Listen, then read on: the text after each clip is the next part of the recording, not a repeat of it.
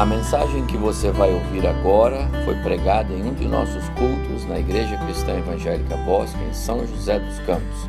Ouça atentamente e coloque em prática os ensinos bíblicos nela contidos.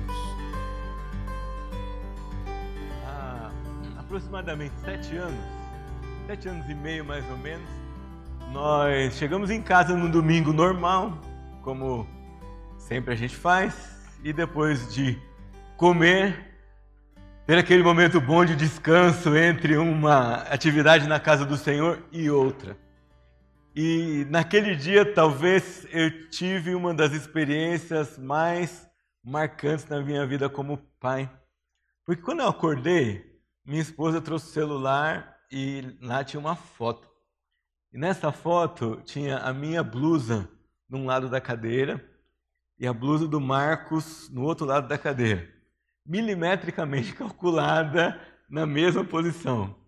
Os sapatos que eu não deveria ter deixado na sala, mas eu deixei, estavam lá e do lado, no mesmo lugar, virado do mesmo jeito, colocados na, na mesma linha, estavam dois sapatinhos menores que eram sapatinhos no Marcos. Aquela foto foi como se Deus tivesse dado um empurrão no meu peito, como se ele tivesse me pegado nos dois braços e me chacoalhado e tivesse me dito assim: Você percebe o que está acontecendo na sua vida? Você consegue olhar e ver o que você significa na vida daqueles que eu coloquei na sua mão como filho? Você tem ideia ou consciência da influência que você tem? E desde então, eu sempre tremo e peço graça do Senhor para trabalhar nessa nesse trabalho tão especial que é o trabalho de ser pai. E eu preciso começar dizendo para vocês que ser pai talvez é um dos momentos, se não o momento mais marcante na vida de um homem. Quando você chega no hospital e te entregam aquele pacotinho enrolado em lençóis na maternidade, né, você olha para ele e a vida nunca mais segue a mesma, porque agora não é mais só você e aquela que você escolheu para ser sua companheira, tem mais um serzinho que depende inteiramente de você. Ah, a gente treme e a gente ora e a gente pensa: que, como, de que maneira ele, ele, esse ser, esse pacotinho vai mudar a sua vida? E uma das coisas que ela deveria mudar é que o ato de ser pai deveria, na nossa cabeça, enobrecer a aliança do nosso casamento. Se já nós levávamos a sério a aliança que nós temos quando nós nos casamos, se nós já a tomamos como coisa de Deus, se nós já vivemos debaixo dessa verdade, quanto mais quando chega mais um, a responsabilidade aumenta. O dever aumenta, a renúncia aumenta, porque agora eu já não penso mais só em mim ou no meu cônjuge. Agora eu penso naquele outro ser que faz parte dessa família, que desfruta desse casamento. Você pode dizer, ah, mas eu vou ser sempre pai dele. Mas o seu casamento significa muito na vida dessa criança, na vida dessa pessoa, na vida desse menino. Ser pai é um compromisso que nunca termina. Ser pai é um compromisso que só termina com a morte. Você nunca vai deixar de se comprometer. Seu filho pode sair de casa, pode formar a família dele, pode ir embora para outro país, pode ter sua carreira, se desenvolver muito bem, mas o seu trabalho de pai, ainda que esteja interceder como Jó, como nosso pastor mencionou aqui, ou telefonar, mandar mensagens, cuidar, jamais termina. Ele segue para sempre. Quando o filho nasce, o sono muda, o horário muda, a agenda, a agenda muda, as prioridades mudam, o jeito de ver a vida muda, ou pelo menos deveria mudar, porque algo novo e diferente é, e divino da perspectiva de Deus está tomando conta da nossa vida. Ser pai mais do que tudo é conhecer as nossas limitações, assumir que sim, nós somos limitados e nos levar a depender do Senhor, a depender de Deus. Um dos presentes que a nossa editora tem ganhado nos últimos tempos é a parceria com o movimento agora mundial aqui no Brasil, res, é, responsabilidade de um pastor cristão evangélico que é o mundo precisa de um pai. E o principal lema é: o mundo precisa de um pai que é Deus, e ele vai ver esse pai por meio dos pais que somos nós, os homens que ele colocou para viver aqui na terra. Deus chamou esse pastor na África do Sul. Ele foi entrevistar refugiados num campo de concentração e as histórias eram das mais tristes que você pode imaginar. E ele pensou, mas como? Como essas histórias tão tristes podem abater a vida dessas famílias? Esses meninos de 17, 18 anos conseguem fazer coisas tão atrozes que assolam a vida familiar dessa gente. E quando ele orava e olhou para a janela, Deus disse para ele: Sabe por que isso acontece? Porque esses meninos precisam de um pai e você vai ser pai desses meninos. E você vai ser pai desses meninos ensinando esses meninos a jogar futebol. Ele conta que Deus tinha pedido outras coisas para ele, mas essa era a coisa mais estranha, porque ele não sabia jogar futebol. Ele sabia jogar rugby. E ele fala para Deus assim: o senhor tem certeza que é comigo? O senhor não errou o chamado, não. O senhor não errou a pessoa que o senhor está falando, porque eu não entendo nada de futebol. Nessa parte, é como se ele desse uma respirada e ele fala assim: Eu senti que Deus me deu um empurrão forte e falou assim: Você vai fazer o que eu estou chamando você para fazer do seu jeito ou do meu jeito. E aí ele discorre sobre a paternidade, e eu queria nessa introdução, antes de ler com vocês o texto bíblico, mencionar algumas coisas que eu aprendi com esse homem. E a primeira é qual a influência da paternidade. Ele vai dizer para nós: o pai estabelece a autoridade moral. Nós estudamos aqui o quinto mandamento: honra o teu pai e a tua mãe. Eu disse para vocês que uma sociedade que não honra a autoridade paternal, uma sociedade que não honra pai e mãe, cumprindo o seu devido papel, é uma sociedade que atenta à sua própria segurança. É uma sociedade que atenta contra a segurança nacional, não só contra a segurança familiar, porque são os pais, e principalmente o pai, que estabelece o padrão de moralidade que nós seguimos na nossa vida. Um pai confere identidade, senso de identidade, é, respostas à pergunta quem eu sou. Um pai fornece segurança, e um pai afirma o potencial. Por que afirma o potencial? Porque o potencial é Deus quem dá. É Deus quem presenteia. É Deus quem coloca na vida dos nossos filhos. O nosso trabalho não é fazê-los ter potencial, é reconhecer neles o potencial que Deus já deu, a criatura que Deus já fez, o menino e a menina que Deus colocou na nossa mão. Eu vou mostrar alguns slides para vocês agora, mas não é para vocês usarem como instrumento de culpa. Eu quero que vocês percebam a, o tamanho da nossa influência. E eu creio muito na graça de Deus. Por mais que nós carreguemos na nossa vida feridas por nossas relações familiares, a graça de Deus é maior do que elas. E mais do que isso, a sua decisão de se curar baseado na graça de Deus é ainda maior. Então, a sua decisão, eu quero ser curado das feridas que eu tenho no meu coração, mas a graça do Senhor são maiores do que isso que eu vou mostrar para vocês. Mas eu preciso mostrar isso para vocês, para que você, pai, sinta comigo que tamanho é essa responsabilidade que o Senhor nos deu. De maneira alguma, mães, essas, esses slides diminuem o seu trabalho e sua importância. Vocês são igualmente importantes e têm sua influência na vida dos seus filhos. Mas hoje, em particular, eu queria que os pais prestassem atenção nisso. Quais são as consequências quando nós ignoramos nosso trabalho de pai, e quando nós ignoramos nosso trabalho de pai, nós ferimos nossos filhos. Eu não vou falar sobre elas, eu vou mencioná-las apenas. Nós criamos dificuldade de submissão a autoridades, criamos dificuldade com responsabilidade, falta de convicções claras, relacionamento obscuro com a consciência, dificuldade em esperar as recompensas do trabalho, pressa em ter as recompensas, dificuldade em lidar com as diferenças. Vocês vão perceber que o mundo em que nós vivemos e as dificuldades que nós vamos listar aqui estão presentes nesta geração.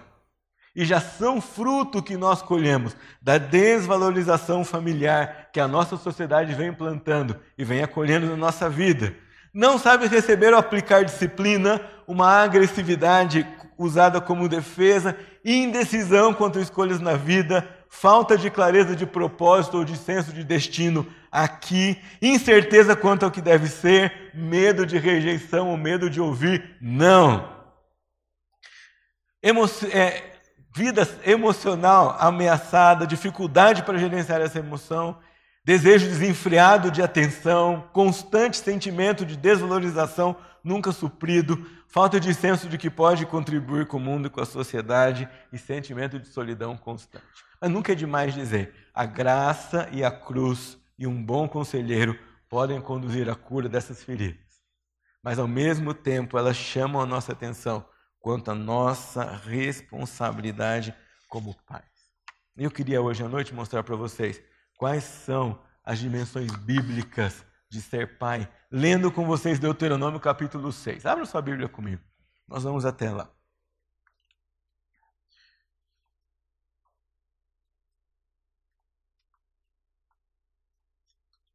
Esse é o meu texto, ou um dos meus textos prediletos na Bíblia. E como eu não paro de aprender quando eu leio Deuteronômio 6, então também eu não paro de pregar sobre Deuteronômio 6. E eu queria convidar você para ler comigo 6, de 1 até 9, e enxergar aqui hoje à noite quais são as dimensões bíblicas de ser pai. Assentados como estão, vocês podem me acompanhar. Deuteronômio 6. Estes, pois, são os mandamentos, os estatutos e os juízos que mandou o Senhor teu Deus se te ensinassem, para que os cumprissem na terra a que passais para possuir, para que temas ao Senhor teu Deus e guardes todos os seus estatutos e mandamentos que eu te ordeno, tu e teu filho e o filho de teu filho, todos os dias da tua vida, e que os teus dias sejam prolongados. Ouve, pois, ó Israel, e atentem os cumprires, para que bem te suceda, e muito te multipliques na terra que manda leite e mel, como te disse o Senhor, Deus de teus pais. Ouve Israel, o Senhor nosso Deus é o único Senhor. Amarás, pois, o Senhor teu Deus de todo o teu coração, de toda a tua alma, de toda a tua força. Estas palavras que hoje te ordeno estarão no teu coração. Tu as inculcarás a teus filhos, e delas falarás, assentado em tua casa e andando pelo caminho, e ao deitar-te e ao levantar-te. Também as atarás como sinal na tua mão, e te serão por frontal entre os olhos, e as escreverás nos umbrais de tua casa e nas tuas portas. Se pudesse dizer para você, faça um quadro com um texto bíblico, pendure no lugar que primeiro você olha quando você levanta, recite esse texto bíblico em voz alta para si mesmo e na sua casa. Esse texto seria Deuteronômio capítulo 6, porque ele vai nos lembrar como é que Deus planejou a nossa ação no meio da nossa família e quais são essas dimensões. E a primeira que eu quero lembrar com vocês aqui é que nós devemos ser pais com o ser. Tudo começa com essa dimensão, a dimensão do ser. Versículo 4 ele diz assim: Ouve, pois, ó Israel, o Senhor nosso Deus é o único Senhor. E versículo 6: Estas palavras que hoje te ordeno estarão no teu coração. A Bíblia fala muito de coração. E o livro da sabedoria, que é o livro de Provérbios, fala mais ainda sobre a importância do coração, a importância do ser. O coração da Bíblia não é apenas esse músculo de carne que bate bombeando o nosso sangue, mas é o âmago do nosso ser, o íntimo do nosso ser, o mais profundo de nós, onde habitam as nossas convicções mais secretas, mais preciosas aquelas que movem a nossa vida. Esse é o nosso coração. E é lá que nós devemos começar a ser pais com o nosso ser. Há outras dimensões, há outras coisas que nós vamos ver, mas o ser é o alicerce de todas as coisas. As outras que nós vamos comentar aqui daqui a pouco, elas não funcionam, elas não se sustentam se nós não cuidarmos do ser e não cuidarmos do coração. Os filhos não se submeterão e não ouvirão pais que não são submissos ao Senhor ou não ouvem ao Senhor nosso Deus. Porque isso é uma questão de ser, é uma questão de coração dobrado diante do Senhor Jesus, é uma questão de coração dobrado ao Senhor. Nós devemos começar pensando que um pai precisa ser salvo por Jesus e com convicção dessa salvação. Fala, pastor, mas isso é tão essencial, é tão básico, é tão basilar, é tão o começo de tudo o que a gente ouve. Mas é por isso que eu começo com isso. Nós não temos coração transformado, irmãos. Nós não temos obra de Deus na nossa vida. Nós não temos como ver a palavra de Deus. Nós não conseguimos entender a palavra de Deus se antes de tudo nós não tivermos convicção que nós fomos alcançados pelo Senhor Jesus e pela obra de graça e misericórdia da cruz. Houve um dia em que você entregou sua vida para esse Jesus e aquele dia é uma marca na sua vida. Dali para cá, tudo pode mudar, tudo pode ser diferente, porque você está livre, principalmente livre do pecado para fazer a vontade de Deus. Nós somos pais, devemos ser pais com o nosso ser e com o nosso coração. E devemos começar pensando na convicção e no transbordar dessa salvação na nossa vida. Quantas evidências de um homem salvo você traz para o seu lar? Quantas características de um homem salvo seus filhos podem ver e olhar em você? Quanta convicção, quanto o Evangelho de Jesus flui da sua vida enquanto você vive no seu dia a dia? Quanta alegria, quanta esperança saem de dentro do seu coração, porque você desfruta dessa salvação com o Senhor Jesus. Ela não custa para você, ela custou para Jesus, mas para nós ela é oferecida gratuitamente. Não é com base nos nossos méritos, é por causa do amor de Deus. E é esse amor que precisa mover o nosso coração de pai. É esse amor que precisa transformar o nosso ser. É por aqui que nós vamos começar todo o nosso trabalho. Nada mais adianta se não tiver esse começo.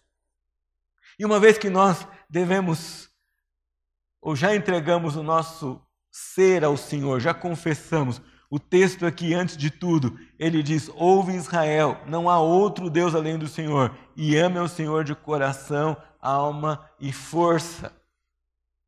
Se eu já desfruto da salvação em Jesus, então eu tenho um outro passo. Eu não posso me contentar com nada mais e nada menos do que ser íntimo, próximo, ter comunhão constante e profunda e diária com o meu Senhor e Salvador.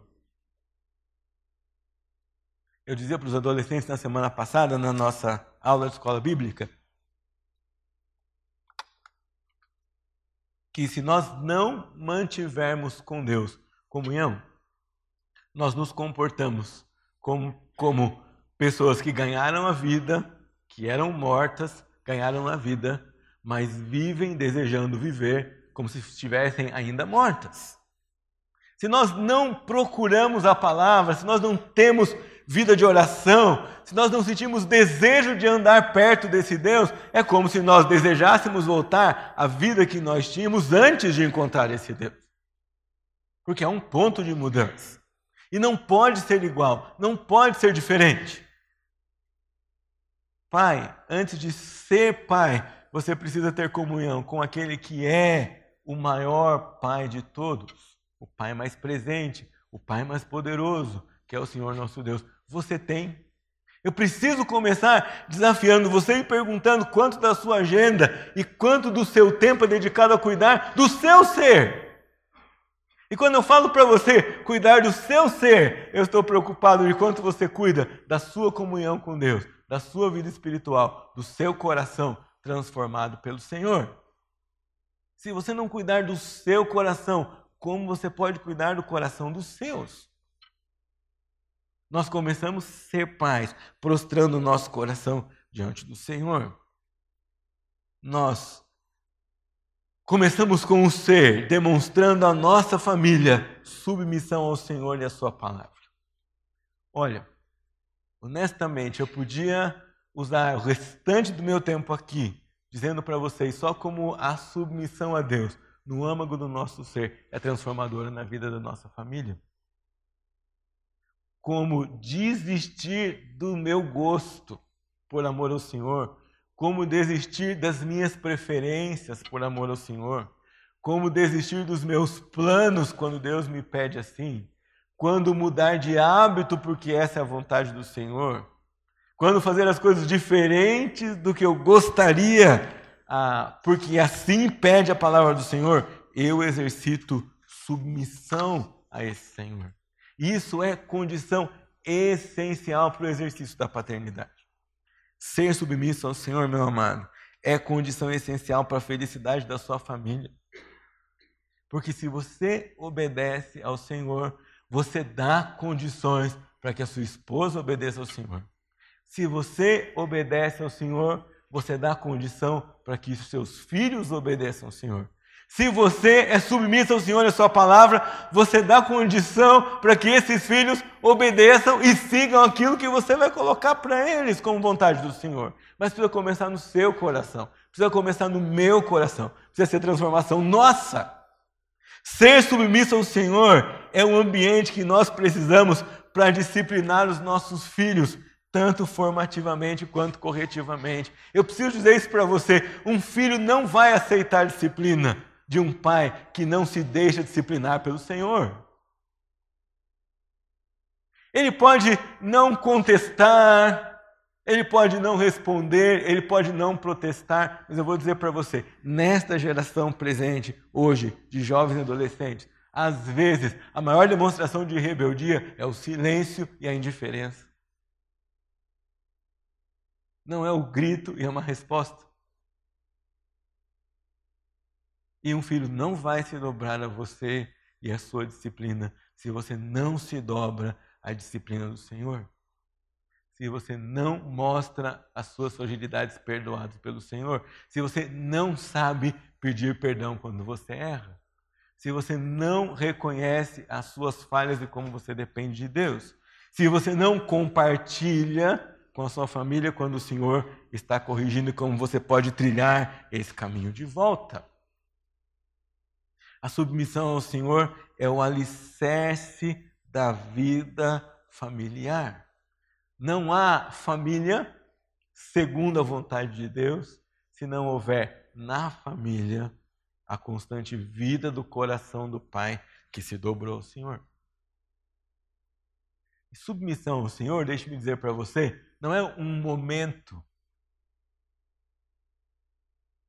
Submissão ao Senhor não é uma decisão de um dia que você faz e pronto. Ah, seria tão mais fácil. Se fosse assim, pastor Evaldo e eu íamos colocar uma fila aqui e dizer para você: quem quer decidir ser submisso ao Senhor, vem aqui, nós vamos orar por você. Amanhã você acorda super submisso e não se submissa mais, se fosse possível, não se insubmete mais. Mas não é assim que funciona, porque submissão a Deus é um exercício diário. Hoje eu precisei orar e me humilhar e me submeter ao Senhor. Amanhã, quando eu acordar, eu preciso fazer tudo de novo.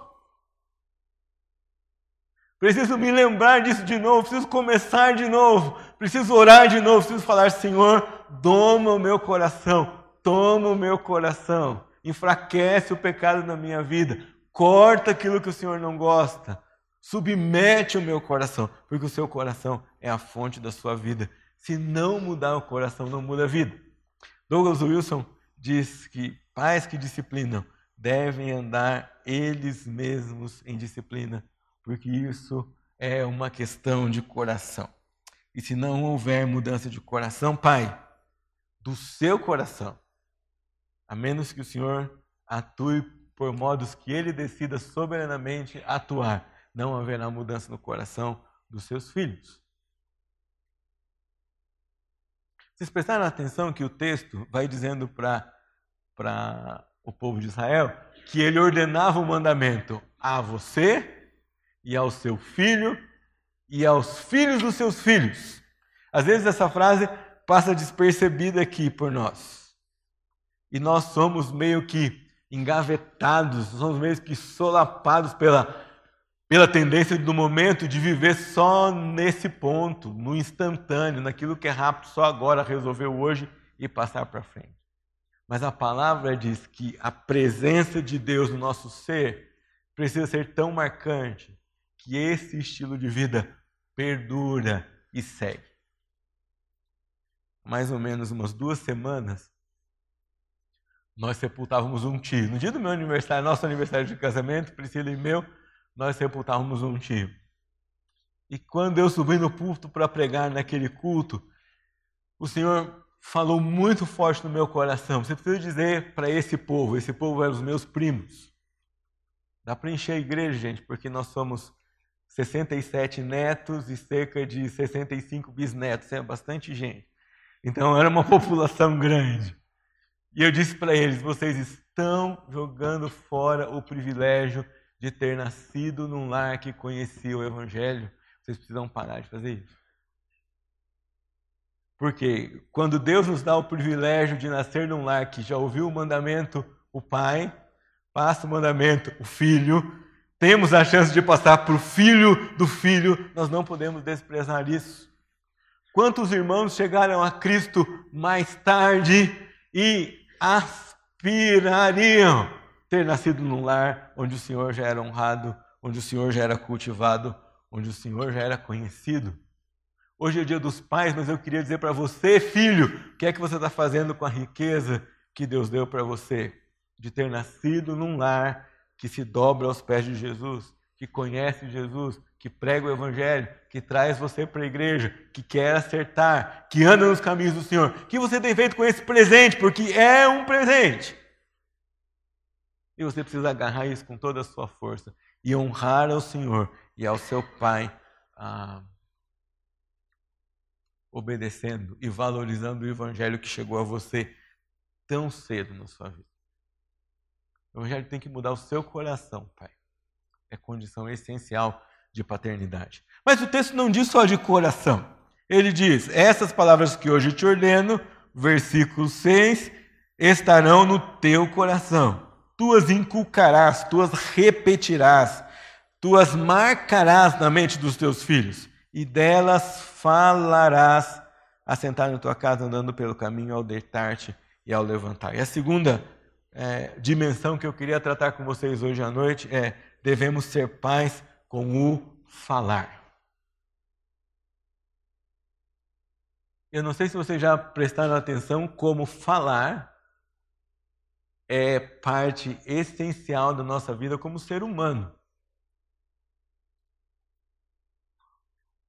Nenhum de nós acorda e diz assim: hoje eu não vou falar nada. Alguém já fez isso? Eu tinha um aluno no CETESEB, ele, pelo menos duas vezes por semestre, passava 24 horas sem falar nada. E isso era chocante para a comunidade toda. Por quê?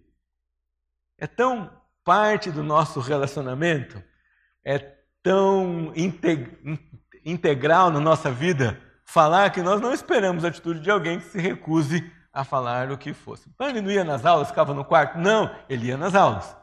Mas como ele ficava nas aulas? Calado, quieto. Alguns de nós, quando para de falar um pouco, é, não é o meu caso, alguém já pergunta assim: por que, que você está tão quieto? Você está triste? Você está bem? Porque estão acostumados com a gente conversar, falar, colocar as coisas para fora de dentro do nosso coração. Mas eu queria que você prestasse atenção como falar como pai é um fator de influência. Queria que você entendesse comigo hoje que sua palavra como pai tem peso. E eu não estou falando aqui para você de um fato sobrenatural. Estou chamando a sua atenção para a maneira como Deus escolheu construir o ser humano. Nós verbalizamos, nós falamos, mas quando nós falamos, nós traduzimos e nós concretizamos pensamentos e sentimentos que vão dentro do nosso coração. Portanto, quando nós pronunciamos palavras, essas palavras acertam em cheio mente e coração daqueles que nos ouvem. Uma educadora americana, nome dela é Elizabeth Umas, ela diz o seguinte: palavras são tijolos que constroem ideias. Ninguém pensa sem elas. Os cristãos precisam de vocabulário elevado, bíblico, que guie com sabedoria o pensamento, o raciocínio e as escolhas deles. Esse vocabulário é essencial também no dia a dia para convencer os outros com palavras de fé, exatamente como Jesus e o apóstolo Paulo fizeram no século I. E a minha pergunta é: do que você tem falado na sua casa? O texto diz que os mandamentos que deviam estar marcados no nosso coração, gravados no nosso coração, transformando o nosso coração, deviam também transbordar para nossa boca e ser o motivo da nossa conversa, ser o tema da nossa conversação em casa, da nossa vida em casa, ser o assunto principal nosso em casa. Porque se a Bíblia dominar o meu pensamento e o meu coração, e por isso ela dominar o meu falar, eu ofendo menos ao meu cônjuge, eu deixo menos o meu filho triste, eu falo menos palavras ásperas, eu digo menos coisas imundas ou impuras, eu não falo daquilo que não agrada a Deus, porque eu estou preocupado e ocupado em falar a palavra de Deus. Isso é muito importante porque as palavras são tijolos que constroem as ideias. Pode ser que, num primeiro momento, o seu filho que escuta tudo que você diz não tenha toda a consciência do efeito que aquelas palavras têm, mas elas entram. Entram no coração, entram na mente, entram na cabeça. A Bíblia diz em Provérbios o seguinte: a morte e a vida estão no poder da língua. Vocês já prestaram atenção nesse versículo? Não diz alegria ou a tristeza, não diz só o sorriso ou o choro. Ela fala de coisas intensas. A morte e a vida estão no poder da língua. O que bem a utiliza come do seu fruto.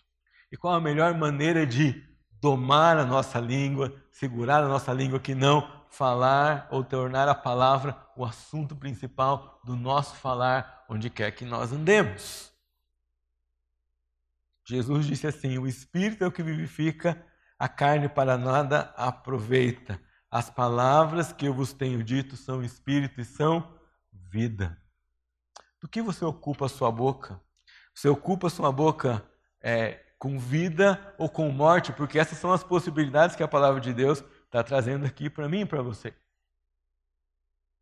Quando o nosso coração está orgulhoso ou egoísta, as nossas palavras são de morte.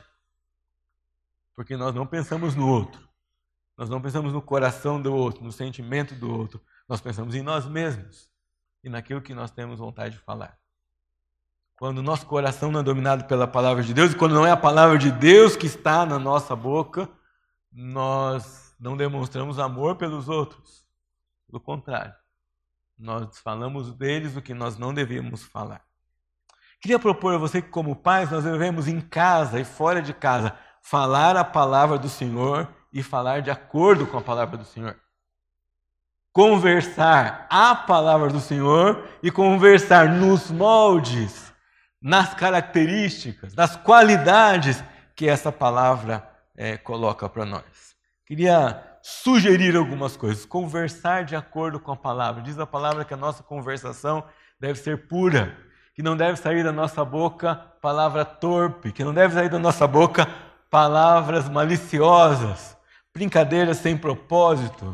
Diz a Bíblia, chocarrices e parvoices, palavras difíceis, mas que querem dizer brincadeiras ofensivas ou coisas que não edificam. Nós devemos buscar opinar de acordo com a palavra de Deus. Deixe-me dizer para você, como pai, Deus não chama você a opinar para agradar o coração do seu filho. Deus chama você a opinar segundo a palavra de Deus. Ainda que isso deixe seu filho triste, ainda que isso deixe seu filho com, um, indignado, ainda que isso contrarie aquilo que está no coração do seu filho. Mas é a palavra de Deus que deve ser o tom da nossa opinião e do nosso veredito quando ele, é, ele nos é pedido.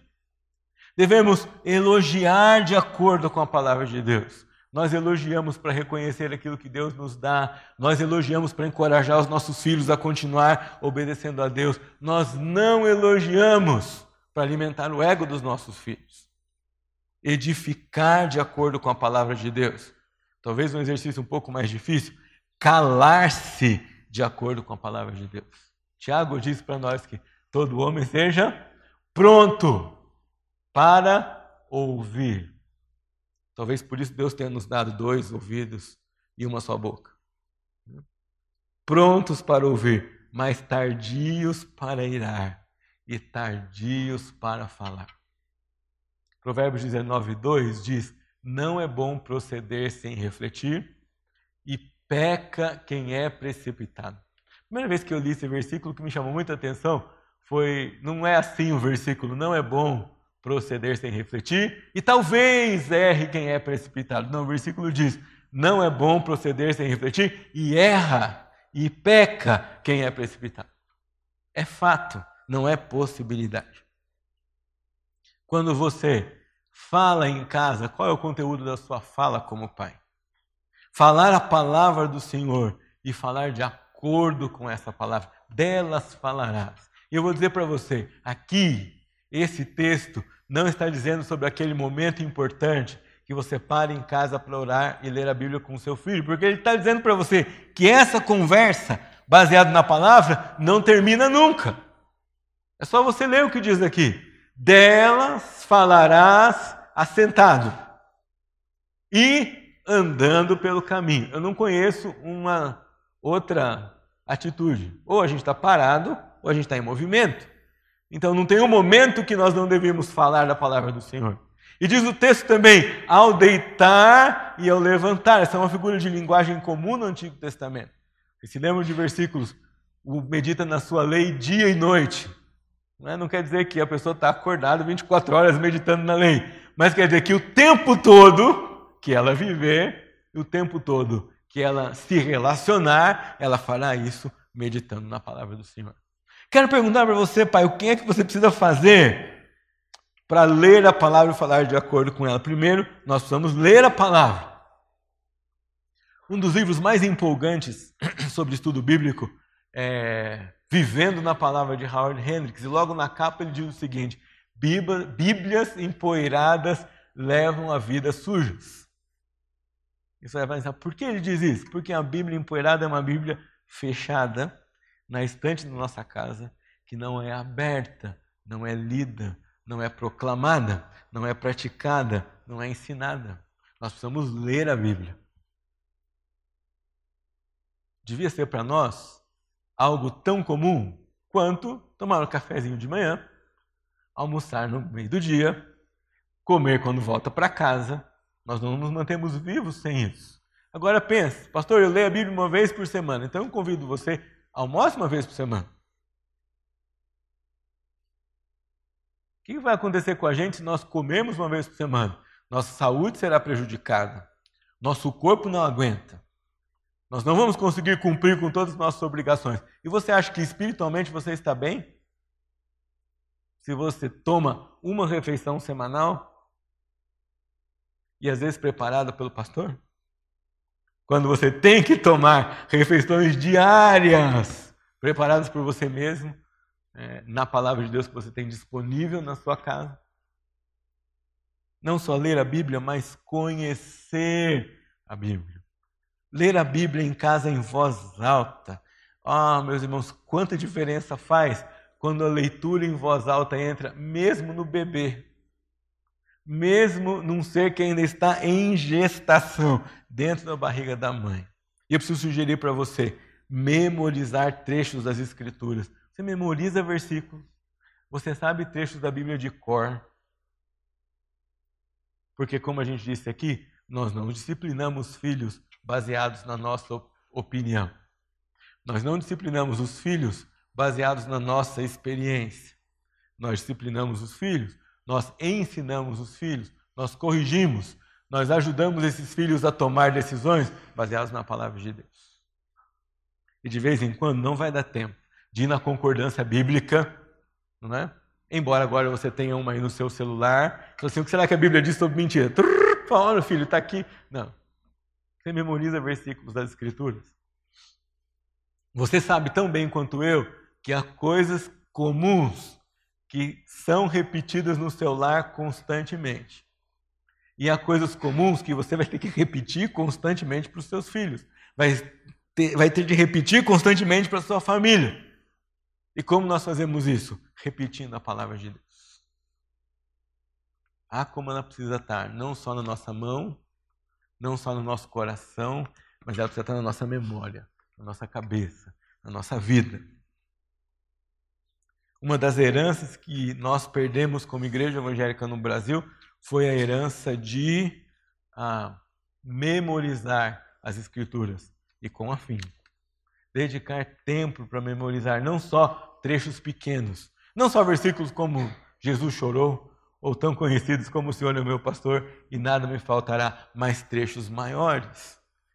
Trechos que nos ajudam a lidar com os nossos defeitos, com as nossas lutas, com as nossas limitações que nós podemos trazer na nossa mente e lembrar: eu não posso, mas o Senhor, na Sua palavra, diz que eu posso. O Senhor, na Sua palavra, me dá condição de fazer. Memorizar as Escrituras. Pai, se a sua vida com a palavra de Deus é pobre, normalmente a vida da sua família com a palavra de Deus vai ser pobre também.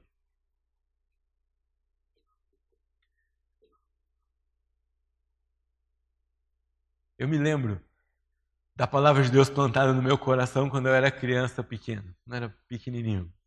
Eu me lembro das histórias bíblicas que eu ouvia em casa e na igreja. E eu me lembro que elas permaneceram no meu coração, mesmo quando na minha adolescência os meus pais esfriaram na fé. Mas eu preciso confessar para vocês, quando eu olho para trás, é, e hoje, quanto mais velho eu fico, mais intenso eu sinto isso. Foi um grande ato de graça e misericórdia de Deus com a minha vida. Porque esse não é o curso normal da situação. O curso normal da situação é que nós damos o tom para o ambiente que nós desenvolvemos em casa e para aquilo que vai acontecer na nossa família. Qual é o tom da sua casa? Qual é a Bíblia, o lugar da Bíblia na sua vida? Qual é o lugar da palavra? Quanto você fala dela? E quanto que enquanto você fala dela, isso produz alegria. Porque também não pode ser um fardo. Aliás, o que o texto vai trabalhando aqui todo o tempo para nós, não era que Deus estava procurando gente que legalisticamente guardasse todos os seus mandamentos. O texto começa falando de amor, fala para amar a Deus, e porque ama Deus põe os mandamentos no coração, e porque ama Deus obedece os mandamentos. Então era mais do que apenas uma, uma lista de coisas. Ler a palavra de Deus em casa precisa ser um momento de alegria, de prazer, de alívio, de graça. Precisa ser um momento delicioso, precisa ser um momento ansiado. E não pode ser um momento que você mesmo, pai, fala: tá bom, vai? Vamos ler a palavra de Deus, né? já que eu tenho que fazer. Então está na hora da gente fazer isso. Senta aí, vocês vão ouvir quatro capítulos de 1 Samuel. Agora. Lembro quando eu era pastor de criança, um pai chegou e falou assim: Pastor, não consigo fazer minha filha de quatro anos ler a Bíblia. É, é. Como você faz? Você eu sento ela no sofá e leio quatro capítulos da Bíblia. Eu disse para ele, mas irmão, assim, nem eu ia aguentar ouvir, porque você tem uma voz assim, né, de locutor, assim, forte, não é? Tal, ia entrando, ia adormecendo a gente. Precisa ser um momento interessante, empolgante, que Deus move o seu coração e movendo o seu coração, move o coração da sua esposa, do seu cônjuge, dos seus filhos. E finalmente, nós devemos ser pais com o fazer. Essa ordem é tão importante. Nós não podemos falar e nós não devemos fazer sem ser. Nós primeiro somos, Deus transforma o nosso coração. A boca fala do que o coração está cheio, coração cheio da palavra de Deus, boca cheia da palavra de Deus. Esse versículo tem que ser repetido para nós todo o tempo.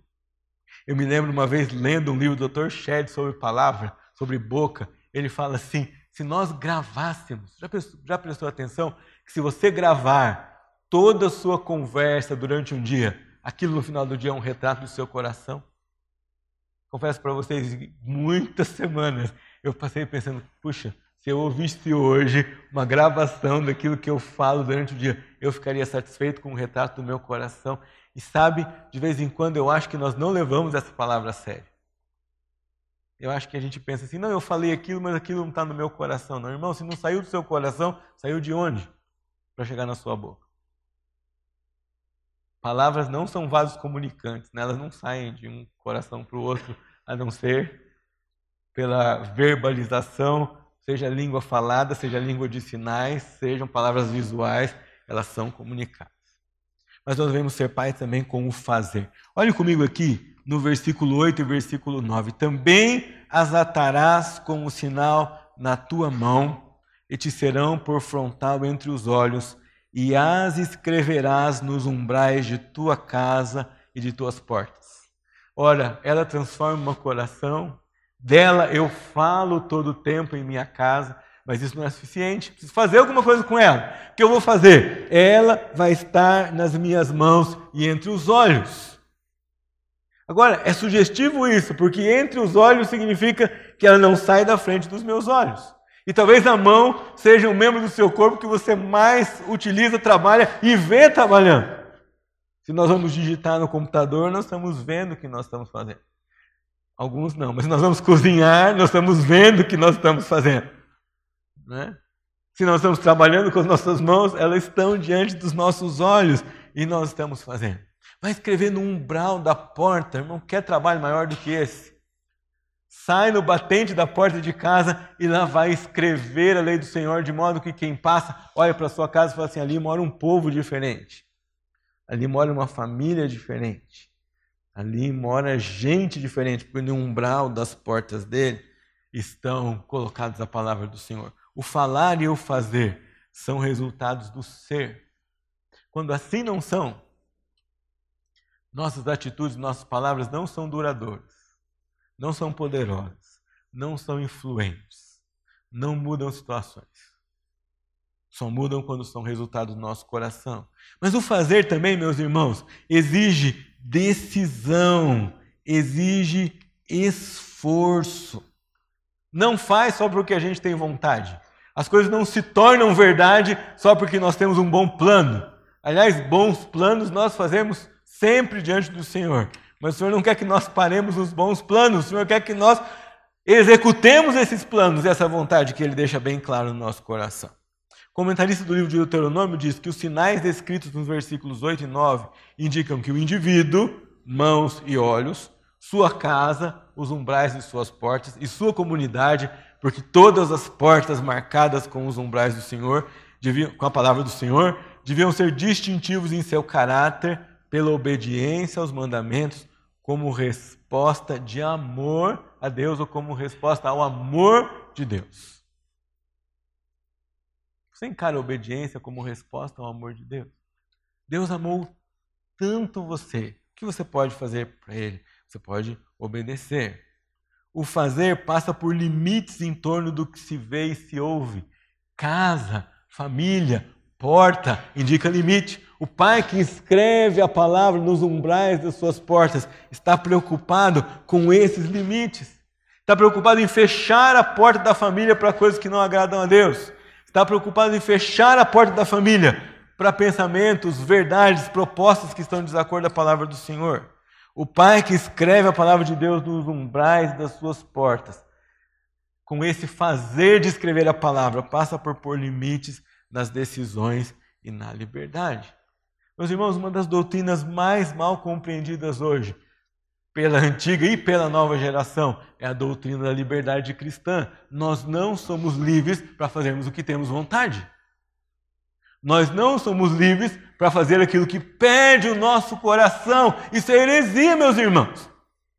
Nós somos livres do pecado para fazer aquilo que pede o coração de Deus. Você nunca diz para o seu irmão, irmão, seu coração está pedindo, faz, não. Deus está pedindo, faz, independente daquilo que pede o seu coração. O Senhor manda, faça, independente daquilo que pede a sua alma. Os pais devem guiar os filhos de tal forma que as crianças desfrutem de uma fidelidade aliança que perdure a vida inteira. E é a liberdade do pecado, é a liberdade do coração humano, a liberdade da vontade, a tirania do meu eu, a prisão ao padrão que o outro estabelece e não a palavra de Deus. Nós devemos ser pais com o fazer, e o fazer é a decisão em ação. Mas o fazer, devo dizer para vocês, custa um preço. A salvação é grátis. Jesus pagou o preço, você não paga nada. Mas eu preciso dizer para você, o discipulado custa. O discipulado tem preço. Não é à toa que Jesus disse que aquele que quer me seguir, tome a sua cruz e siga. Aquele que quer ser meu discípulo deve renunciar a si mesmo o seu querer, o seu desejo, os seus, alguns dos seus sonhos, às vezes as suas opiniões erradas. Nós devemos fazer as coisas de um jeito que nós criamos nossos filhos para crer e não para duvidar da palavra de Deus. Para crer que funciona, ainda que esses limites sejam difíceis de cumprir.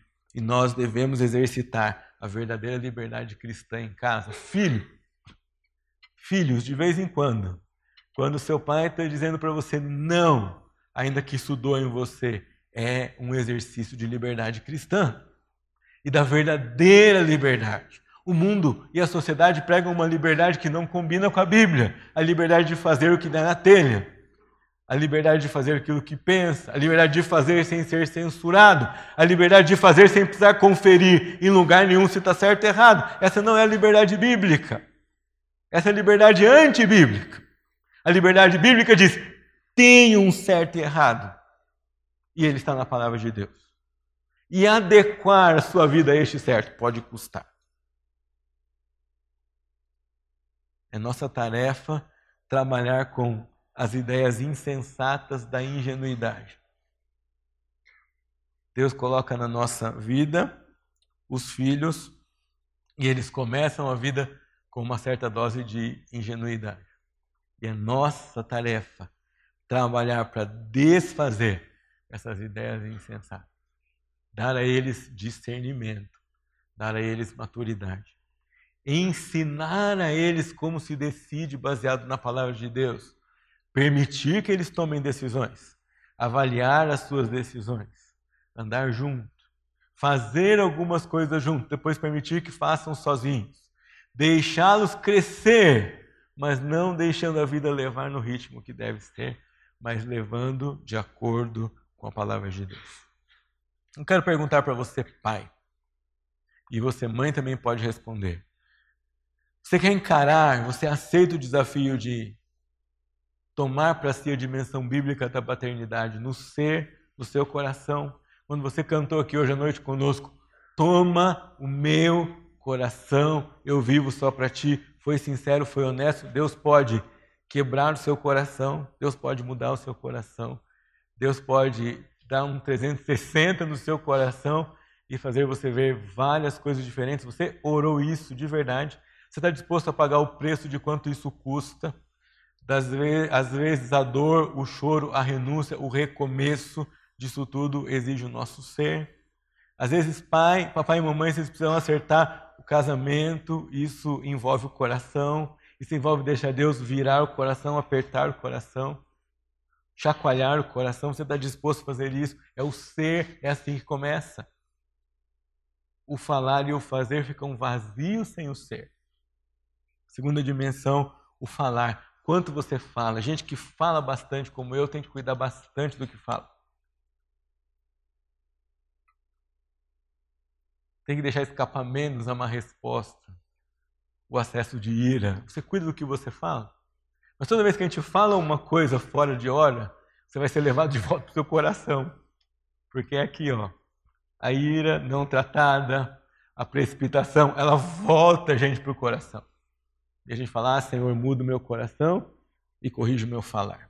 Você está disposto a aceitar a dimensão paternal bíblica do fazer? Porque sim, se você pedir, se você abrir, Deus muda o seu coração. Deus muda o seu coração em momentos a sós com Ele. Deus muda o seu coração usando pessoas. Diz a palavra que na multidão dos conselheiros há sabedoria. Não é qualquer conselheiro, hein? é gente que dobra o seu coração diante da palavra de Deus. É gente que conhece é, a palavra de Deus. Queria que você baixasse sua cabeça antes de nós cantarmos um hino. Queria que você pensasse e falasse isso com o Senhor. Se você tivesse que escolher uma só dessas três aqui, eu diria para você: escolha o ser. Queria que você pensasse no seu ser. Como anda o seu coração? E isso é uma coisa que só você conhece. Eu não conheço. Tenho que dizer para você, nem o seu cônjuge conhece completamente o seu coração. seu cônjuge é a pessoa que mais convive com você. Talvez aquela para quem você mais se abre, pois ela não conhece totalmente o seu coração. Mas o Senhor, nosso Deus, conhece. Como está o seu coração? Hoje é um dia que Deus dá para você a chance, a oportunidade de clamar a Ele uma mudança de coração que Ele transforme, que Ele rasgue, que Ele mude, que Ele faça novo, que Ele renove, que Ele tire mágoa, ódio, falta de entendimento, insensatez, que Ele arranque daí tudo aquilo que não a, abençoa, tudo aquilo que faz você andar para trás. Você está disposto a fazer isso? Você está, eu queria orar com você. Fale com Deus agora enquanto eu oro enquanto eu clamo ao Senhor pela nossa vida como Pai. Senhor nosso Deus, o Senhor é o nosso Pai e tanto o Senhor fez por nós. Ah, como o Senhor nos abençoou. Como o Senhor nos abençoou com salvação. Como o Senhor nos abençoou com a vida. Muito obrigado, Senhor, por isso. Eu quero pedir que esse amor paternal que o Senhor tem, esse cuidado, esse amor que é demonstrado nas horas boas e nas horas que o Senhor nos disciplina, ele seja comunicado no nosso coração. O Senhor conhece todos os pais e mães que estão aqui hoje à noite. O Senhor conhece o coração deles. Eu peço que o Senhor atue, a começar em mim, quebrando e transformando o nosso coração, para que nós sejamos pais que se dobram diante do Senhor. E depois que o nosso falar, o nosso agir também seja assim. Oro isso em nome do Senhor.